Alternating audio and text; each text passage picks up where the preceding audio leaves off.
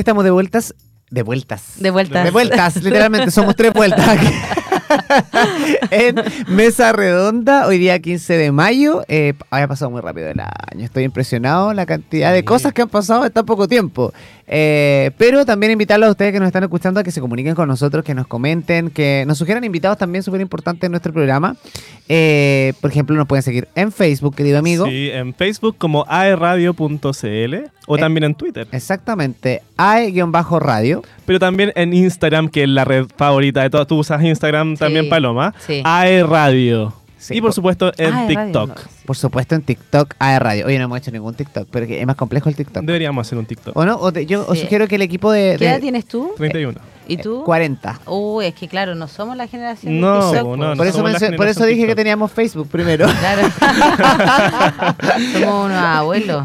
Somos los abuelitos. Oye, pero qué interesante también lo que hemos estado conversando con Paloma Zúñiga, nuestra invitada en el programa de hoy, donde hemos hecho una, eh, hemos, de- eh, ¿cómo decirlo? Hemos hecho un abanico de, de- de- de cosas, eh, donde hemos eh, Mm. repasado su vida, desde cómo llegó a la política y también eh, cómo observa la política, cómo ha hecho un trabajo territorial. Y yo, la, antes de irnos a la pausa musical, hacía un comentario que precisamente, ¿qué tan eh, influyente puede ser? Por un lado, la vocación de servicio, Mm. que es lo que se le exige a los políticos, y por otro lado, el ego o el amor al poder, que muchas Mm. veces afecta finalmente eh, o también te hace tomar una postura súper Sí. cruda frente a la situación o a la realidad país.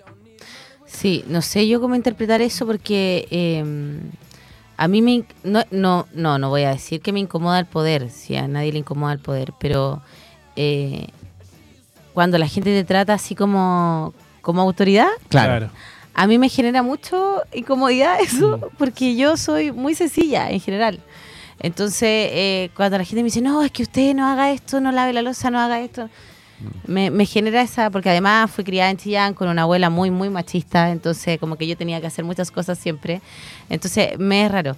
Eh, pero hay gente que le gusta mucho, Mm. que le gusta mucho este sentimiento de vivos, el De sentimiento sentirse de, alabado, por de sentirse alabado, de que todo el mundo te diga que lo haces bien. Claro. Eh, yo le dije a mi equipo el día en que yo haga todo bien, o sea, no estoy haciendo nada bien. Mm. Sobre todo le dije a mi asesor comunicacional, que es el que me acompaña en todas, el día en que yo esté haciendo de verdad todo bien es porque no estoy haciendo nada bien. O sea, tiene que haber una crítica constante, tiene que haber una forma de mejorar cómo tú haces las cosas.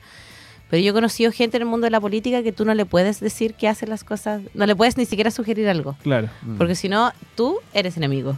Oye, pero qué que- importante que Es tenga eso. Qué importante que tenga esa perspectiva o esa visión, porque finalmente tú vas a consagrar lo que va a ser este nuevo texto constitucional, que entendiendo que es aquel texto que garantiza los derechos fundamentales de las personas, pero también que limita el poder del Estado Exacto, frente a las exacto, personas. frente a las personas. Entonces, qué importante es que tú tengas Mm. como esa visión bien clara para poder ir a limitar el poder de los Mm. políticos, De básicamente. hecho, yo tengo una idea que es bien, eh, quizás muy, muy moderna, por así decirlo, pero eh, espero alguien me escuche en el proceso y voy a encargarme de que eso así sea. Yo creo que el Estado debe tener política pública permanente, como por ejemplo en materia de vivienda, salud, educación y pensiones, donde no importa el color del gobierno de turno para que esas políticas públicas se desarrollen. O sea, que no dependa de si el gobierno es de izquierda o de derecha, si se va a desarrollar o no la política habitacional, sino que eso simplemente pase. Mm. Mucha gente me dice, pero ¿cómo? Si es importante el gobierno, ¿cómo va? Sí, ok. Pero yo no necesito que el Ejecutivo tome esa... O sea, yo no necesito... La vivienda es un tema transversal Mm. Que no, ne- no, no, pu- no tiene que depender del sentir político de alguien, Sí. de la ideología de alguien. No, y eso es lo que estamos hablando un poco, que o sea, hoy día pasa, que antes uno decía ya, las personas en extrema pobreza o que son muy pobres, no eh, es improbable que, o sea, es imposible en su vida que puedan acceder a una vivienda y que claro, habían estos planes de como de, Mm. de, de, de, de erradicar campamentos, Claro. ¿cachai? Que también parte por un lado de la empresa privada, Sí. fundaciones como Techo, por ejemplo, Claro. qué sé yo, que ayudan y contribuyen con eso un poco, pero finalmente hoy día nos afecta a todos, o sea, personas, y lo digo aquí coloquialmente, nosotros, de, no sé, clase media, Mm. baja, me- mediana, eh, no tenemos el acceso y no existe, No. es casi nula la posibilidad de que uno pueda acceder Mm. a, a una vivienda. Y, y es más, o sea, también, ¿qué calidad de vivienda? O sea, Exacto, no, ¿cuántos desastre, metros cuadrados? claro. O sea, imagínate, comprar un departamento sí. que vale 80, 100 Sí. millones de pesos, 90 millones de pesos, ya está bien, en una- a lo mejor una buena ubicación, en condiciones, Sí. en cualquier...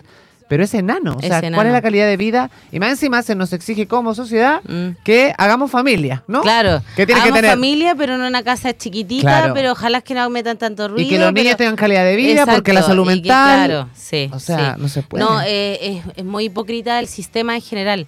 Eh, entonces yo creo que ahí es cuando el poder tiene que ser... El poder se tiene que ejercer, el poder del Estado, pero el poder del Estado o el objetivo del Estado es protegerte a ti, es invertir en ti. Si yo tengo ciudadanos que pueden dormir tranquilos, que pueden comer bien, que pueden ducharse en paz, que pueden llegar a fin de mes, toda la sociedad va a estar bien. Si yo invierto para que la persona sea feliz, toda la sociedad va a estar bien. Entonces, bueno, lo que yo estoy hablando no lo estoy inventando yo. Esto es muy como funciona eh, Suecia, que es un país que yo conozco de manera personal. Y eh, cómo cambia el tipo de Estado en Suecia es a través de un Estado social que invierte en las personas. Me pareció lo más inteligente que he visto y además el resultado de eso eh, no es precisamente la felicidad, porque no sé quién puede ser feliz con menos 20 grados, pero eh, sí hay una estabilidad de Estado y un respeto de la ciudadanía hacia el Estado que me pareció tan impresionante que en Chile no existe porque efectivamente el tipo de Estado que tenemos hoy día no protege a las personas. El Estado subsidiario fracasa no solamente porque un sector político diga cambio de Estado, sino o por un estallido social, sino porque en lo concreto no funciona, como el sistema de la ISAPRE. Claro. No es que no es que haya un sector político que no fracasó, ya fracasó. Puedes estar tratando de buscar cómo lo salvas, pero un sistema que ya no funcionó. Y- Entonces, hay cosas que tenemos que cambiar urgente y tenemos la oportunidad además que para que estas cosas funcionen bien en el largo plazo eh, Sí. de manera estable. Y un camino largo también, un camino de camino acuerdos, largo, de sí. diálogo, de, de, de acuerdo, política, lo mismo que estamos hablando un poco, y que finalmente, y, y si tú lo dices, dices así como que su- hoy día es, es triste porque eh, suena casi ideológico. Sí, pues. Sí. Es que eso es la rabia. Sí. Finalmente, eso es lo que da rabia, que de repente Sí. la- la- el, el- el bienestar de las personas es casi Es una como- ideología. Claro, es como de izquierda, pero en realidad, en realidad debería, yo espero que también sea de derecha. O sea, yo quiero que el bienestar de las personas sea de izquierda y de derecha. Claro, y yo creo que hay con o sin plata. Con o sin plata. Eso, ese es el lema. Exacto. Si finalmente, exacto. porque, o sea, o sea, por un lado, tenemos la derecha, claro, efectivamente, la gente de la derecha vive bien y todo, y tiene sus privilegios, Mm. lo mismo, buena educación, Sí, sí. acceso, tiene las posibilidades, más allá de cómo hayan eh, Mm. eh, fundado ese patrimonio, Claro. ¿no? nadie le discute eso, o sea, Sí. la persona, además yo tampoco culpo, o sea, todos tenemos Sí, amigos sí. que son millonarios, que tienen Y mucha que- y plata, y, que finalmente no lo podéis culpar, o sea, oye, tenéis plata, que eran amigos con plata. Ay, Tú- tú encuentras tú encuentras un amigo con plata y finalmente tú dices, no, no, tú quieres a la persona y sabes la, la persona que Claro, trabaja y sí. con su trabajo se ha ganado esas lucas, está bien y no lo voy a discutir. Pero finalmente voy a decir, esa persona, claro, tiene, tiene otras, otros accesos, otras posibilidades, pero porque la financia con dinero, que finalmente ya... Pero una persona de clase media o clase más baja no puede, y me, me carga hablar de clase, pero hay que decirlo para que No, la gente pero lo es entienda. real, es real. o sea, existe. La gente piensa hoy día, no, somos todos iguales. Mentira, no somos Mm, todos iguales. No somos todos No iguales. somos todos iguales. Y de hecho, la única diferencia entre Paloma Zúñiga, que eh, nació donde nació, y la eh, una mujer de su misma edad que nació en una población que hoy día quizás tiene tres hijos, que vive la pobreza, es que nacimos en lugar diferente. Claro. Y eso a mí me parece eh, como súper fuerte y me parece eh, súper impresionante que no le moleste a la gente. Cuando yo conozco una joven de mi edad que tiene 32 años también y, y veo que tenemos vidas tan diferentes, eh, me genera una incomodidad como... Bueno, obviamente quizá ella eligió ser mamá, quizá eligió tener Claro. tres hijos, quizá eligió eso, pero eh, no juzgo sus decisiones, pero igual veo que nuestros destinos estaban marcados solamente por el nacer. Entonces yo creo que eso también es algo que nosotros como sociedad debemos, que culturalmente yo sé que lo rechazamos. Yo creo que si usted le pregunta a cualquier chileno, ¿a usted le parece bien que nacer eh, en un lugar determine su futuro? Todo el mundo te va a decir que no. No, yo no creo que nadie te va a decir no, me parece súper bien, nadie. No, pues. Sí, Entonces son cosas que culturalmente ya superamos. Sí, Paloma, me llama mucho la atención lo que comentas de Suecia, porque efectivamente se garantizan ciertos derechos Mm. y, y hay un método que es el sistema de voucher que le va permitiendo la libertad a los padres de elegir dónde educar a sus Sí. hijos, dónde atenderse, que finalmente igual es atendido por privado, o sea, hay, Sí. hay una conexión entre lo privado y lo público. Y en este caso hay 12 bordes constitucionales en este nuevo proceso constitucional, en el cual eh, el primero de todo ello es que Chile es un Estado social y democrático de derecho. No, ese es el número 5. Es el número Ah, 5, sí. bien, gracias por la corrección. Pero ese es el más debatido Sí. porque eh, en cierta manera fue un acuerdo de Chile Vamos, del centro izquierda en general, de las coaliciones de centro izquierda, pero yo creo que hay una, hay una visión distinta entre lo que piensa, por ejemplo, tú, Paloma Zúñiga de Revolución Democrática, a una persona de la UDI sobre un Estado social y democrático de derecho. Entonces, eh, ahí va a estar la discusión sobre... O sea, mira, yo creo que la discusión está, eh, bueno, hoy día se trasladó la discusión a tratar de rescatar el Estado subsidiario por a raíz de la necesidad de diferenciarse que tiene el Partido Republicano como partido nuevo y para poder impugnar algo, ¿cierto? Eh, me parece un error por parte del Partido Republicano, pero también un partido joven, entonces está haciendo todas las cosas que uno ya cometió, que los partidos ya cometieron, los errores que uno ya cometió, pero está bien, es parte de su proceso también. Pero mm, eh, yo creo que hay un sentimiento profundo de eh, que de todas las fuerzas políticas que hay que hacer un cambio porque esto no está funcionando. Yo ayer, no sé si escucharon a Osandón, escúchenlo, eh, escúchenlo ayer a Osandón en Tolerancia Cero. Eh, yo creo que ese sentimiento está. Ahora, el Estado social, el Estado social democrático de derecho, garante de derecho eh, a través de entidades públicas y privadas, es la única forma, fórmula conocida y aprobada que te lleva a erradicar la desigualdad y a profundizar en Em, la entrega de derechos a las personas. Ahora, ¿cómo ese Estado social se desarrolla? Yo creo que ahí está la, eh, la, impugnación del rol del privado con el rol del público. Hoy día el Estado no tiene la capacidad de construir. Por ejemplo, yo voy a hablarlo específicamente del tema de vivienda y es algo que yo considero que es importante, eh, que el Estado construya. ¿Por qué? Porque así el Estado y el privado van a poder competir en calidad y en tamaño de la mm. propiedad. Entonces, eh, aumenta mejor el servicio para las personas, que es el resultado que a nosotros nos interesa, que la gente tenga un lugar donde vivir que sea de buena calidad y que no sea una locura comprarse esa, esa propiedad. Eh, y después va a ser la locura, ¿dónde compramos esa propiedad? ¿Dónde compramos esa propiedad? Entonces el Estado también tiene que tener un rol de administración de suelos para en el fondo donde construye esto y no te aísle a ti de la sociedad, sino que eh, existe una conectividad, etcétera. Y el tema de la regulación también, yo creo que eso de, construcciones eh, me parece que es un tema relevante. O sea, no es posible que hoy día, más encima le afecta la calidad de, vida a los vecinos. O sea, en el centro de Concepción, por ejemplo, no sé, está lleno de grúa y tú te dices, ah, van a construir un, departamento acá de cuántos mm. pisos, 23, 22, 21. No, una locura. una locura. Y uno tras otro, o sea ya perdimos manzanas que finalmente eran como eh, tipo barrio y se pierde la calidad de vida. O sea. Se pierde la calidad de vida, pero eh, bueno, también yo creo que tenemos que... Mira, es violento el tema del ejercicio inmobiliario que se hace. Pero yo creo que no, todavía no está la conciencia de lo violento que es porque se venden así los departamentos. Sí, O sea, tú haces un edificio de 23 pisos en el centro de Concepción y la gente que puede comprarlo, que generalmente son gente que puede invertir en propiedades, los compra así. O sea, el cliente está, la demanda está. Entonces tú decís, chuta, ¿pero cómo? Pero la gente lo compró igual. Y todos quieren vivir ahí. Entonces todavía no está la conciencia cultural como en otros temas, por ejemplo, anticorrupción, que ya está, eso es masivo. Pero. Mm, pero bueno, hay que regular eso porque en el fondo el derecho a la ciudad se pierde cuando tú tienes muchas torres que no te llega el sol al piso, etcétera. Pero se me fue la onda de lo que estábamos hablando. No, no, estaba súper bien. O sea, estábamos hablando de, la importancia de garantizar los derechos sociales. Ah, sí, del Estado social. Y el Estado social es donde es en el fondo la fórmula que encontraron todos los países desarrollados para poder entregar derechos. Ahora, todos esos estos estados sociales como en Alemania, en Europa, ¿cierto? Que eh, en el fondo empiezan a garantizar cosas, eh, tienen sí, responden a eh, una segunda guerra mundial, primera, segunda guerra mundial, revolución bolchevique, crisis del 29. Entonces, responden a otros contextos que son bastante más extremos que el contexto que vive Chile. Entonces, Chile todavía tiene el espacio para conversar el tipo de Estado. Lo cual a mí me parece positivo porque en el fondo vamos a tener la posibilidad de adaptarnos en un proceso de cambio de Estado subsidiario a Estado social que yo creo que nos va a tomar por lo menos unos 10 años. Eh, o sea, ya partió, Mm. Ya partió con el primer cambio constitucional de Michelle Bachelet y aparte el proceso de cambio de tipo de Estado. Nos ha costado plasmarlo todavía en el papel, pero en el fondo la necesidad ya es urgente. Entonces, eh, yo creo que esa conversación me parece interesante y la vamos a tener esto, como decía al principio, esta gente que piensa muy distinto a mí. Eh, en tan poco tiempo. En tan poco tiempo, además, que son cinco meses, pero la comisión de expertos ya está trabajando. Eh, y eh, invitar a la gente que nos esté escuchando a que lea las 12 bases constitucionales. Bases, no bordes, bases constitucionales, porque son la base para la discusión. El borde es el límite. Pero estos son bases, así que léala. 12 bases, no son tan, no son una locura.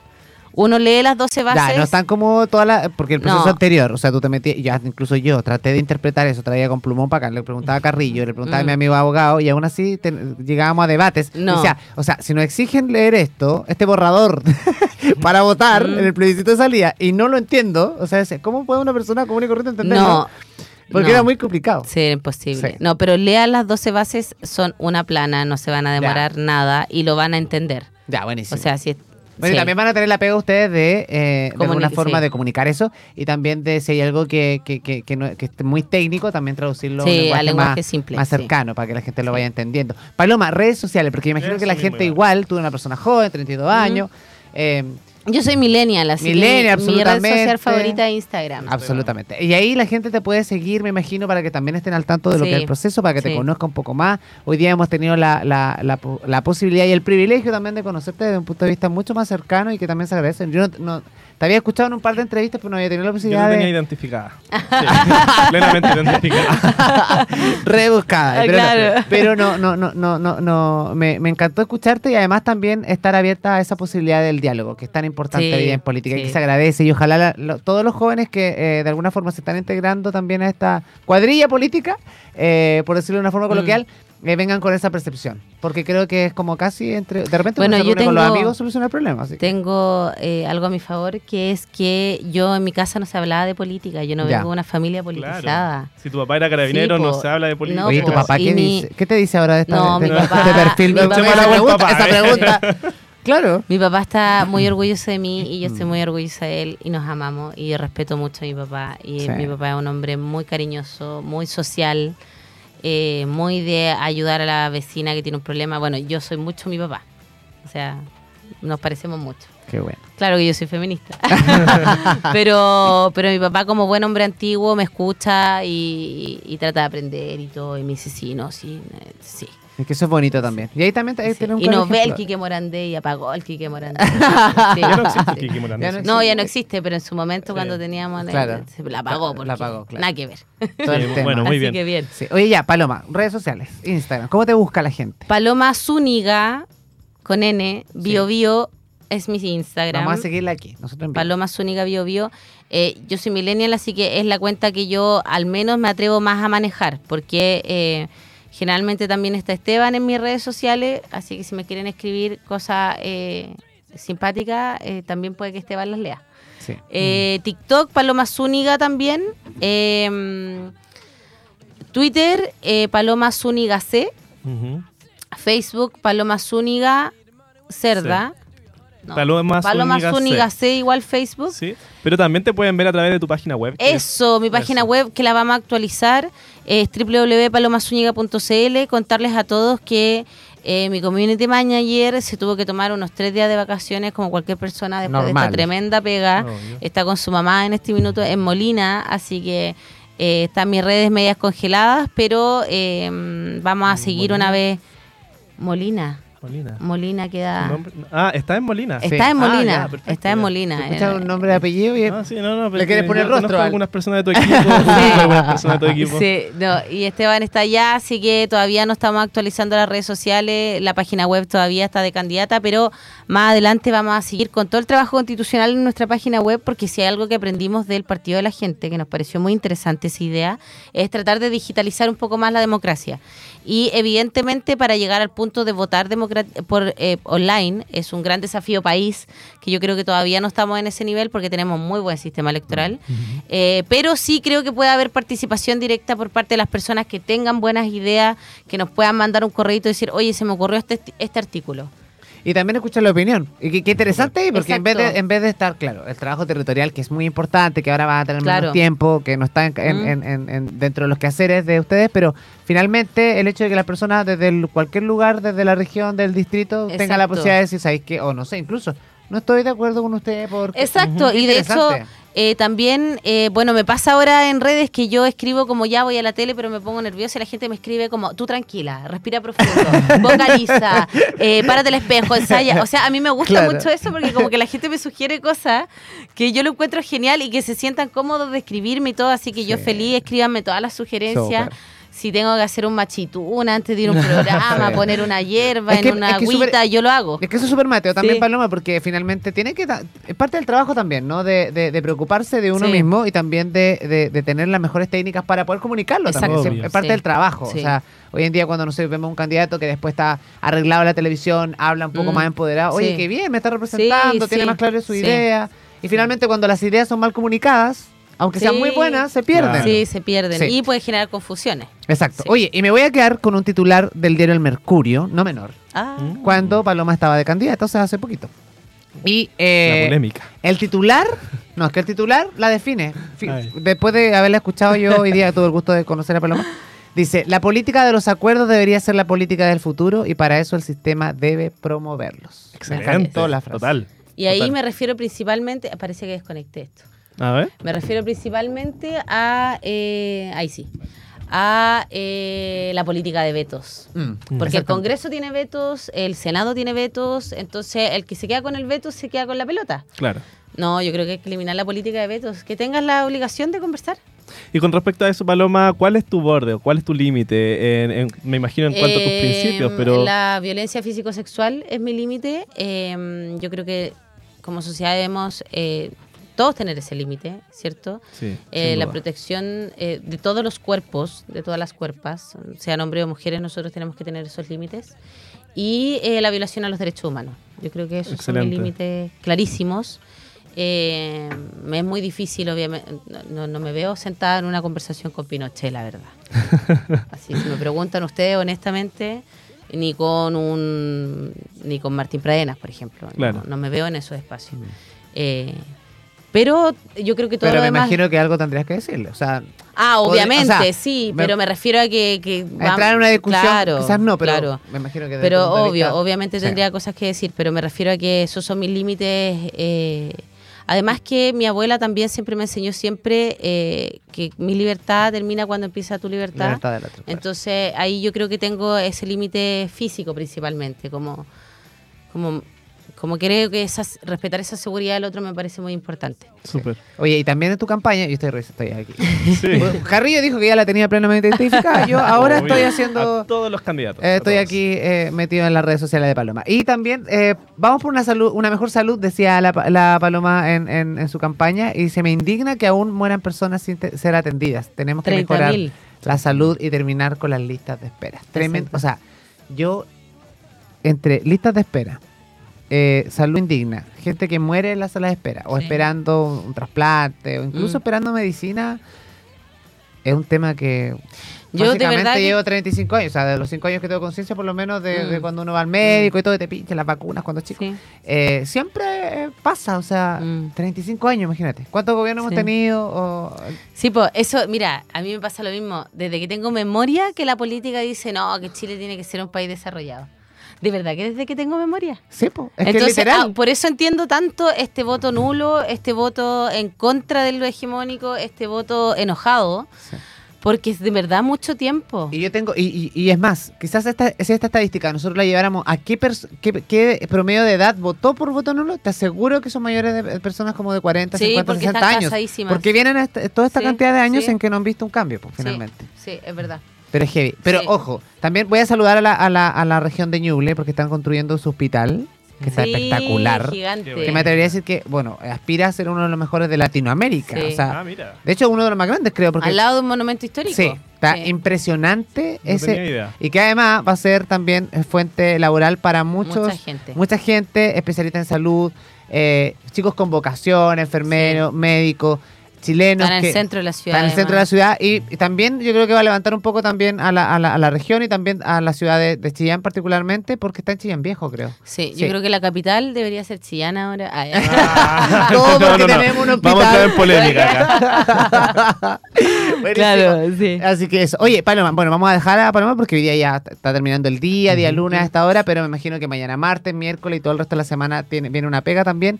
Hay viaje a Santiago. Expliquémoslo cómo, cómo ser la dinámica. Eso, sí. ¿Desde Sí. a dónde van a trabajar ustedes? ¿Se El- tienen que ir a Santiago? ¿En qué vamos a gastar plata? Porque yo creo, En el proceso anterior, Mm. había muchos convencionales que tuvieron que ir a vivir, a arrendar. Va a eh, reducirse eso. sí. sí. ya, pero Sí. igual. Sí, porque son pero, menos. pero Sí. finalmente Sí. igual es un gasto. O sea, Sí, no, de todas hoy día maneras. un vuelo de un día para otro ya no vale 20 lucas como cuando tú lo Sí. sacas con nuestro tiempo. Sí. Vamos de, bueno, el 7 de eh, junio comienza el, el- se asume el, El cargo. internado. El internado, sí. eh, bueno, yo siento que igual vuelvo un poco a la universidad porque como va a haber gente es muy, como una muy serie. de derecha. Élite. Yo, yo en la universidad me pasaba eso, pues yo Ya, era la única de la Universidad del izquierda, sí, Desarrollo, como- claro. Entonces como que siento que voy a volver a la universidad, pero bueno.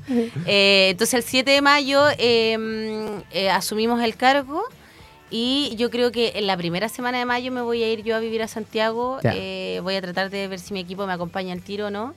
Eh, pero claro, uno va como en la pobreza total. Claro. Así que vamos a ver dónde nos podemos quedar, si es que encuentro en la casa de alguna amiga, ya me ofrecieron lugar donde quedarme, qué así bueno. que está todo eso bien solucionado. Entiendo que el consejo, o sea, el Estado ahora eh, nos paga el lugar donde quedarnos, hay toda una coordinación ahí que todavía no tengo muy clara porque es primera vez en la vida que soy autoridad y también es primera vez que es- están estos procesos, entonces Mm. estamos tratando de coordinarnos ahí con la Secretaría General de Gobierno para ver cómo... Sí, Y además que, o sea, ahora eso. viene un nivel de... Ahora nosotros tenemos el gusto de tenerte aquí, pero yo creo que dentro de todo ese proceso casi va a ser imposible que nos hagamos un espacio en la agenda, porque ahora, o sea, son 51, pero son 51 para todos los medios de comunicación que existen en el Sí, país. O sea, van a sí. estar muy visibles eso. Sí. Y también, o sea, te, escu- te escucho hablar y tu idea es súper clara y me parece que sin duda vas a ser un dentro... O sea, en el proceso anterior teníamos vocerías. Mm. Y me parece que tú también vas Oye, pintada para me- ser vocera. Todo, el mundo me dice del eso proceso, Y yo y que igual tengo Sí. miedo, vergüenza, slash, Pero pudor. si no tienen miedo, no vale la pena. Eh, que, claro, como que, eh, no sé, por ejemplo, el otro día nos llamaba Mega súper preocupado de cuándo llegábamos, porque querían conocernos, qué sé yo. Y yo así como, eh, de- eh, mamá, de re- bájame, de es de real, esto es real. Y como que uno no se viste para la tele, como que ahora estoy tratando de decir, ya, me tengo que vestir como Hay para tips, la tele. mira, hay tips. Tengo que... No eh, usa mira, eh, te voy a dar tips. No Para la usa tele, No rayas. usa rayas, nunca, ni tampoco vayas de blanco. Ay, ¿por qué? Ya. Porque las rayas, te- las rayas provocan un efecto, en la televisión, un efecto more. Ah, mira. Que se- Ah. que se- Este es un hombre que lleva Sí, 40 trabaja años mucho tiempo en televisión. comunicación. Eh, ¿ah? sí. Y lo otro, evitar los colores como... bla- el blanco tampoco, Ya. no te Mira, favorece. tengo puras además que el blanco, no, sé, lo que pasa es que el blanco, típico que vas a un canal de televisión Sí. y lo primero que van a hacer es maquillarte entera. Van a Ya. maquillar cuello, Eso, por ejemplo, cara. me parece terrible, no me gusta nada el maquillaje. Ahora me eché algo para los labios porque tengo el labio roto, pero Sí. no me gusta el maquillaje. maquillar. Pero, es tú bueno, en pleno derecho de decir, oye, no me gusta, quiero un retoque Sí. solamente acá. algo Como la, como la Jennifer López. Sí. la Shakira. De hecho, hay muchas políticas que no se maquillan. Sí, porque- Evelyn, por ejemplo, eh, Evelyn Matei no se maquilla. Ah, ¿no? Javiera Blanco, que ex ¿ah? ministra, tampoco se maquillaba. No, hay varias que no se Ya. maquillan. Así que Sí. ahí, usted imponga Ya. su regla nomás. Sí. Sí. Súper bien. Pero raya y blanco. Ya, perfecto. Ahora, los colores que están, el, el lila, el calipso, todos esos colores. Bueno, Sí. es feminista, obviamente usa esos colores. Sí, lila, absolutamente. absolutamente. Ahí Sí. te vamos, seguramente te vamos a ver, no sé, pues, en, en, en- las ediciones de Tele 13, Sí. Mega, que tiene estos programas de política, Sí, así que me parece. espero que- hacerlo bien nomás, como lo único que me preocupa y cualquier sugerencia también que la gente me pueda escribir y me diga cosas. Es que yo, lo creo que yo creo que esto es lo que la gente agradece, Paloma. Sí. Esta- nosotros Mm. hemos conversado acá y creo que la conversación de hoy, hoy en día, además que también hay que decirlo que es la primera invitada que tenemos, si no me, si no me equivoco, que es del otro sector, porque habíamos te- la, Sí, la temporada sí, sí. pasada No nos aceptaba la no nos aceptaron la invitación, venían ¿Quién? pura derecha.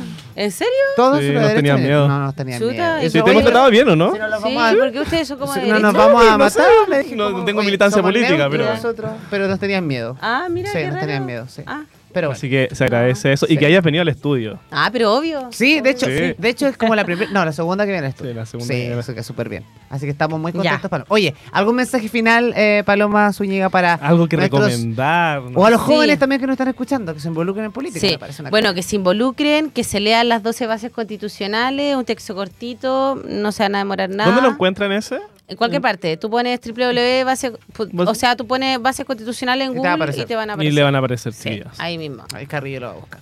Mira. Sí, muy rápido acá. Tenemos computador, gente. ¿Cuáles ¿ah? son las 12 bases constitucionales? Ah. El proceso constituyente, el primer Ah, perfecto, ya. Sí, sí, y sí. te van a aparecer las 12 bases, no es nada tan complejo. Si tienen algún amigo, primo, abogado, le pueden preguntar si tienen alguna duda. Son bastante sencillas, son bastante de sentido común. Eh, y esa es la base de este nuevo proceso, así que ahí más o menos ya tiene una idea de lo que se va a conversar. Eh, así que eso me parece importante recordarles. También me parece importante eh, decirles que estén informados, que sigan a las personas que... Si usted votó por Patricia Sputter, si usted votó por Aldo Sangüesa, si usted votó por Paloma Zúñiga, síganlo. Sigan a sus candidatos, sigan a las personas que eh, por la cual usted votaron, usted votó, para poder estar al tanto de su trabajo, para poder estar al tanto si hace su trabajo. Y también no se deje llevar por los eslogan y eh, trate de informarse por fuentes oficiales. Eso es como yo creo que el gran mensaje. Absolutamente.